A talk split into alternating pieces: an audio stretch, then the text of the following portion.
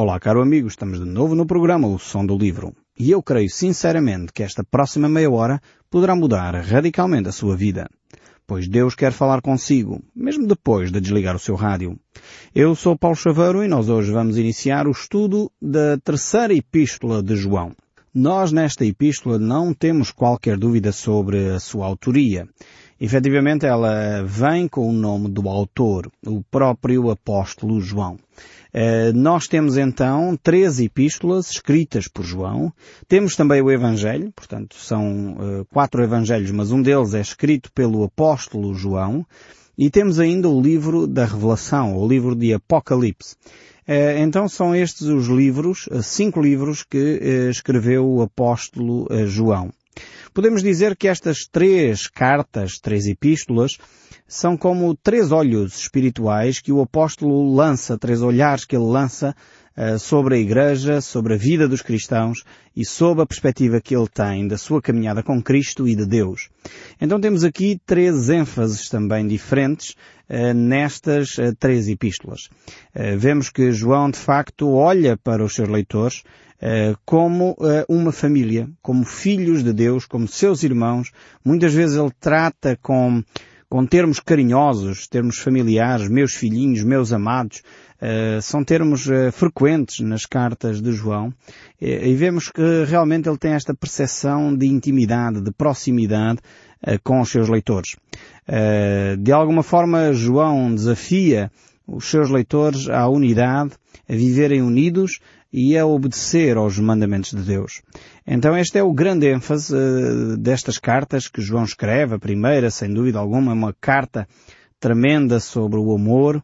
Aliás, é aqui que encontramos nessa primeira epístola de João a famosa frase sobre o caráter de Deus, que Deus é amor. Portanto, Deus na sua essência é amor.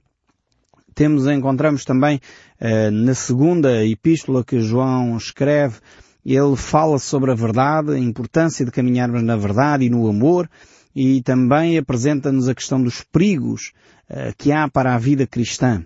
Uh, e efetivamente nós temos que tomar atenção realmente na nossa caminhada cristã a esses perigos que se apresentam diante de nós, nomeadamente de distorção da verdade, distorção da palavra de Deus. Então uh, o apóstolo João tem o cuidado de alertar os seus ouvintes, os seus leitores, para essa sua preocupação. O cuidado com as heresias, o cuidado com uh, a distorção da palavra de Deus, o cuidado de se dizer uma coisa e viver outra completamente diferente. Então estas incoerências, João chama a atenção Uh, exatamente para que o cristão seja alguém que vive de uma forma transparente, de uma forma, uh, no fundo, coerente entre aquilo que professa e aquilo que vive.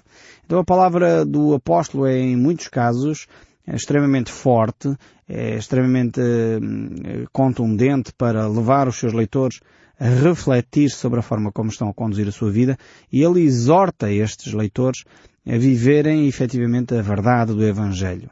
Um, ele fala acerca daqueles que têm distorcido a palavra de Deus e por isso ele exorta aqueles uh, cristãos a não se tornarem cúmplices uh, desses elementos que estavam a distorcer a palavra de Deus. Uh, então o apóstolo João fala-nos sobre essa preocupação que ele tem para que a igreja não se deixe minar com os maus ensinos que vão distorcendo o Evangelho, vão distorcendo a palavra de Deus e por isso temos que olhar para as Escrituras. Muitas vezes nós pensamos que o distorcer a verdade ou distorcer a palavra de Deus é distorcer a doutrina da Igreja. E eu quero dizer com muita humildade e simplicidade eh, que temos que tomar atenção. Quando eu falo em distorcer a verdade, estou a falar de distorcer a palavra de Deus. Porque infelizmente às vezes nós temos dogmas, temos tradições, temos pensamentos, até ideias que não surgiram das Escrituras. Ainda esta semana estava com um grupo a estudarmos a Bíblia juntos, num pequeno grupo, e a certa altura estávamos a olhar para o Evangelho de João, até estamos nesse grupo agora a estudar o Evangelho de João, e na, na certa altura cada um começava a dizer, não, não, eu acho que este versículo quer dizer isto, eu acho que aquele versículo quer dizer aquele outro. E cada um ia dando a sua opinião e eu fui deixando que cada um partilhasse a sua opinião, eh, porque é útil, é enriquecedor nós podermos partilhar as nossas opiniões, Mas depois tive que fazer uma, uma pausa, tive que dizer, ok, isto é a nossa opinião, mas o que é que a Bíblia diz? A Bíblia diz isso ou é as nossas opiniões? É que muitas vezes nós temos opiniões que não estão alicerçadas nas Escrituras. E, e, é por isso que nós temos que voltar à Bíblia. A Bíblia é a nossa referência. A opinião de A, B ou C, mesmo que seja pastor, mesmo que seja padre, mesmo que seja bispo, mesmo que seja isto ou aquilo, a opinião é opinião. A palavra de Deus é que interessa. Então não interessa muito se eu acho que não sei o quê.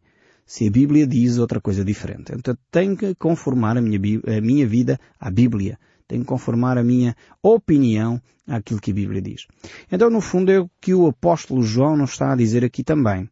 Para nós termos atenção a não vivermos a nossa vida e não sermos cúmplices daqueles que distorcem as Escrituras. Aliás, ele aí é bem forte nas suas expressões, chamando-lhes falsos mestres, chamando-lhes anticristos, chamando-lhes adversários, chamando-lhes inimigos de Cristo. Então o apóstolo João não está aqui com meias palavras. Eh, ele realmente vai direito ao assunto e reforça bem uh, estas ideias uh, para que não fiquem dúvidas na cabeça dos seus leitores. Muitas vezes nós, e essencialmente agora, vivemos numa, numa era pós-moderna, tentamos sempre mais ou menos conciliar as coisas, não confrontar muito, respeitar, é, são princípios importantes e válidos. Não estou a dizer com isto que vamos desrespeitar as pessoas, mas ao mesmo tempo temos que ser claros naquilo que a Bíblia ensina. Temos que ser bastante firmes quanto ao ensino um, das Escrituras. É por isso que o apóstolo João chega ao ponto de dizer nem recebam esses anticristos em vossa casa. Por outras palavras, ele estaria procurem proporcionar-lhes, nem procurem proporcionar-lhes o melhor conforto possível. A essas pessoas não é para uh, revelar o, o, amor cristão sobre eles. João não faz este discurso. Ele diz, ah, antes pelo contrário, não. Com estas pessoas não convivam, não os recebam em casa, não pactuem com eles, porque eles efetivamente são inimigos de Cristo. Não estamos aqui, como é óbvio, a falar em matéria de opiniões. É? João não está a dizer isto ah, porque alguém tinha uma opinião diferente sobre isto ou aquilo. Não. Tem a ver com aquele grupo de pessoas que claramente uh, estava intencionalmente a desviar as pessoas uh, do Evangelho, a desviar as pessoas daquilo que é a verdade bíblica. Uh, e é neste sentido que João fala. Portanto, não confundamos as coisas eh, nem misturemos os assuntos. Então temos esta terceira epístola agora, eh, em que ele vai reforçar este discurso, em que ele vai dar, de alguma forma, algumas orientações pessoais, alguns elementos, reforça o relacionamento com Gaio, fala acerca do cuidado com alguns, no fundo, falsos mestres que andavam a circular pelas igrejas. Então o apóstolo João vai reforçar aqui nesta epístola todos esses aspectos que ele já tinha falado na primeira e na segunda epístola. Então serve esta epístola para reforçar ideias, apesar de ser também uma epístola relativamente pequena, em termos de quantidade de versículos, no entanto é, é uma epístola extremamente forte, extremamente importante para as nossas reflexões.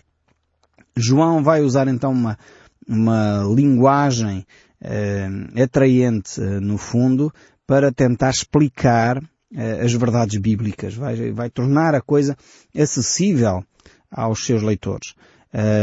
estamos lembrados do contexto, o contexto histórico em que estas cartas são escritas, porque elas são escritas em tempos muito próximos umas das outras, em termos de, de, de espaço de tempo, decorrido entre uma e outra há relativamente pouco tempo.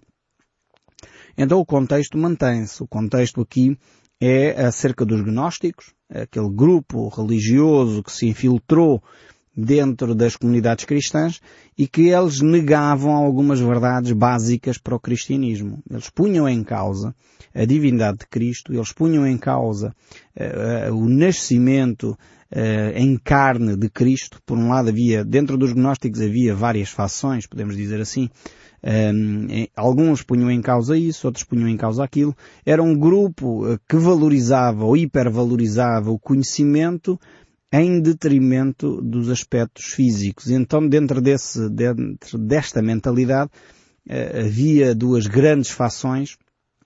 Aqueles que, por causa de não valorizarem muito o corpo, viviam de uma forma asceta, portanto viviam escondidos, para se dedicarem à meditação e depois havia outra facção dentro do gnosticismo que era, como o corpo não presta, então há que destruí-lo o mais rápido possível.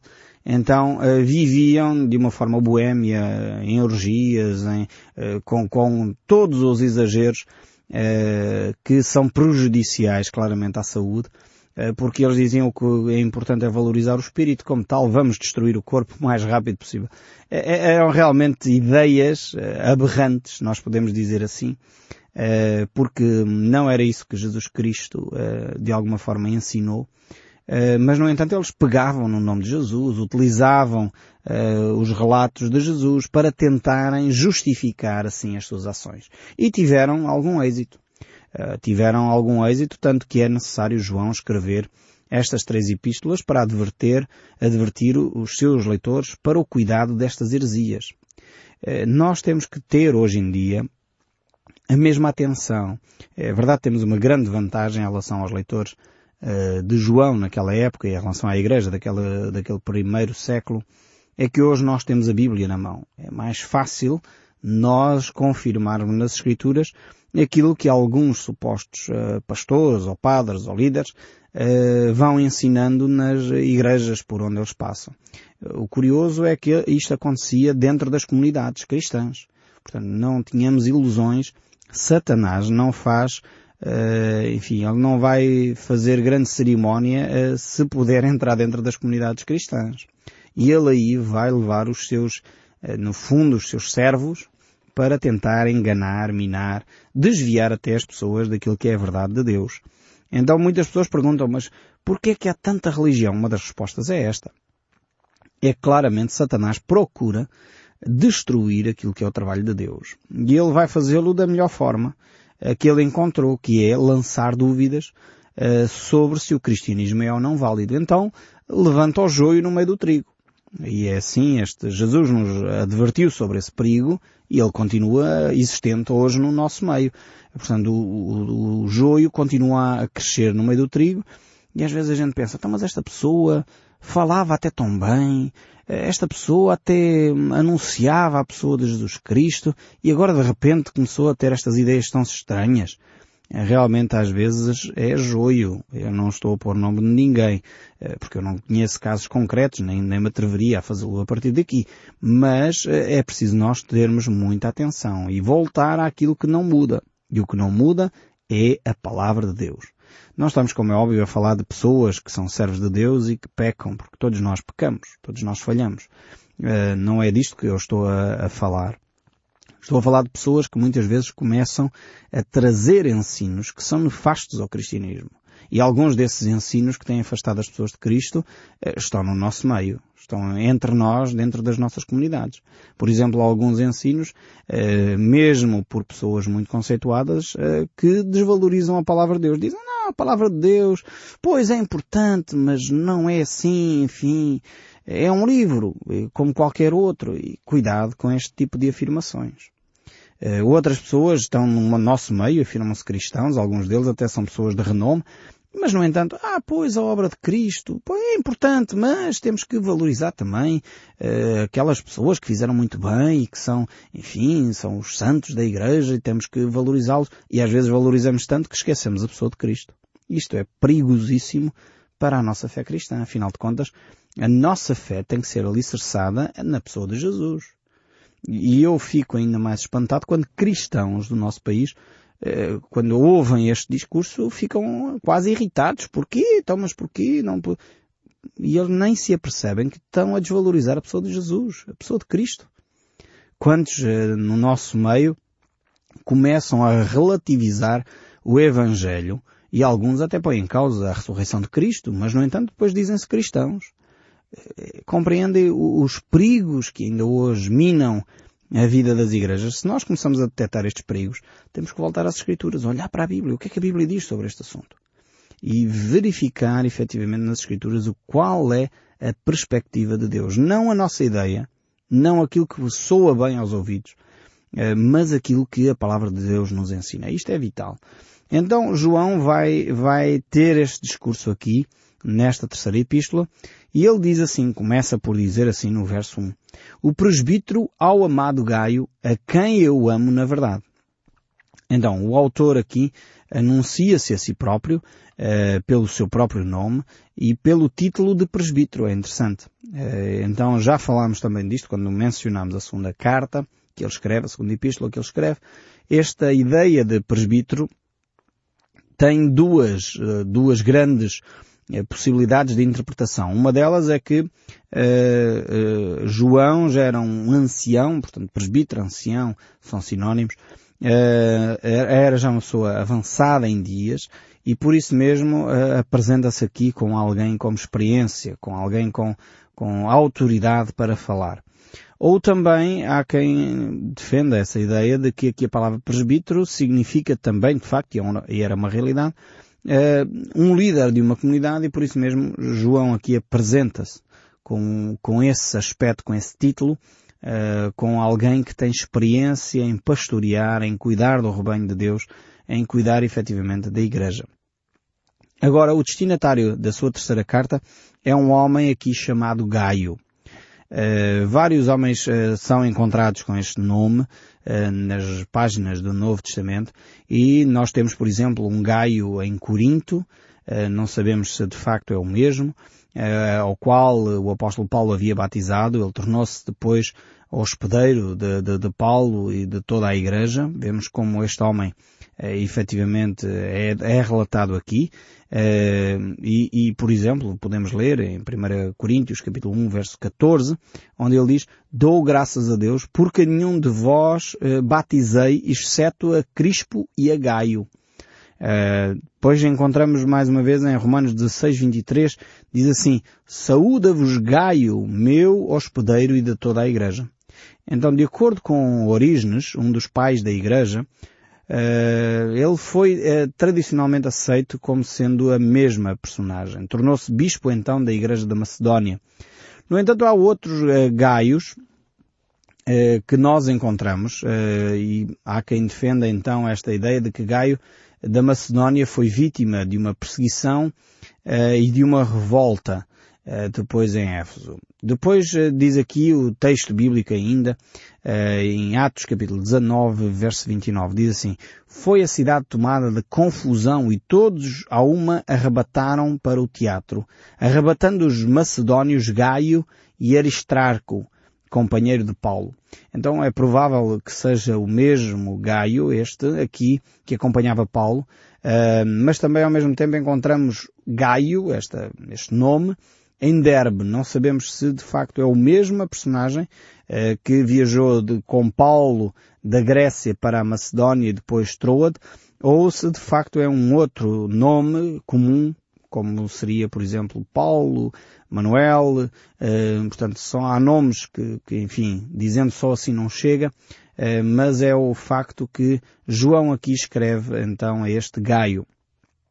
Foi este Gaio a quem o apóstolo João endereçou provavelmente esta epístola, um homem que de facto aparece em alguns momentos nas Escrituras, uh, e é possível, segundo a tradição, de que ele se tenha tornado então bispo uh, da Macedónia mais tarde. então há quem defenda ainda um percurso mais alargado deste homem, em que ele teve em Tessalónica, Pérgamo, entre outras grandes cidades, onde ele também exerceu o seu episcopado. Então era uma referência, era um homem importante eh, logo após os apóstolos, digamos assim, era um homem que uh, tinha o seu ministério muito bem marcado, muito bem vincado, reconhecido inclusive pelos apóstolos, aqueles que tinham de facto o trabalho uh, de semear e levantar novas comunidades, que tinham sido enviados diretamente pela pessoa de Jesus Cristo. Então temos aqui a introdução. Depois o verso 2 diz, Amado acima de tudo faço votos para a tua prosperidade e saúde, assim como é próspera a tua alma. Agora João faz aqui um, um rasgado elogio a este homem, eh, ainda que nas entrelinhas nós podemos eh, quase não dar por ele.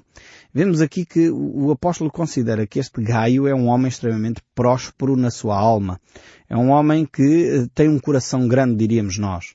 É um homem generoso e nós iremos ver mais para a frente de facto que ele tem efetivamente esse coração generoso. Mas João deseja uh, que ele tenha a mesma prosperidade material e na sua saúde que ele tem na sua alma. Ou seja, ele espera, ele deseja que Deus uh, seja generoso para com ele, uh, tendo em conta a sua prosperidade de alma. É curioso ver como a Bíblia uh, nos desafia uh, também a ser generosos para com os outros. Ao mesmo tempo, não devemos ter receio de abençoar aqueles que estão, cruzam connosco. Muitas vezes nós uh, achamos que só eu é que deveria ser abençoado, só eu é que deveria ter tudo, eu é que deveria ser próspero. Nós sabemos que, em termos da economia mundial, há uma verba para cada país poder utilizar. Se uns têm muito, significa que outros têm que ter pouco. E isto funciona assim na macroeconomia. Mas, e por isso muitas vezes as pessoas querem ter tudo só para si. Isto é egoísmo. Agora João deseja que Gaio seja um homem próspero, quer em termos materiais, quer em termos da sua saúde, pois ele reconhece que este homem era um bom mordomo de Deus, era um homem que sabia gerir e era generoso para com aqueles uh, que de facto uh, o visitavam. Tanto que ele tornou-se uh, hospitaleiro e acolhia em sua casa com frequência aqueles que vinham anunciar o Evangelho e essa era uma, uma marca profunda deste homem gaio. Realmente ele era um homem que cuidava daqueles que vinham anunciar o Evangelho, ele uh, acolhia as pessoas em sua casa e vemos efetivamente que este desejo uh, de João é que ele continue uh, a ser alguém próspero para poder abençoar os outros. Infelizmente às vezes as pessoas querem ser prósperas só para si mesmo. E isso, como é óbvio, é algo que conduz à desgraça. Mas nós iremos voltar a esta terceira epístola no próximo programa para avaliar realmente o caráter deste homem. E eu espero sinceramente que o som deste livro continue a falar consigo, mesmo depois de desligar o seu rádio. Deus o abençoe ricamente e até ao próximo programa.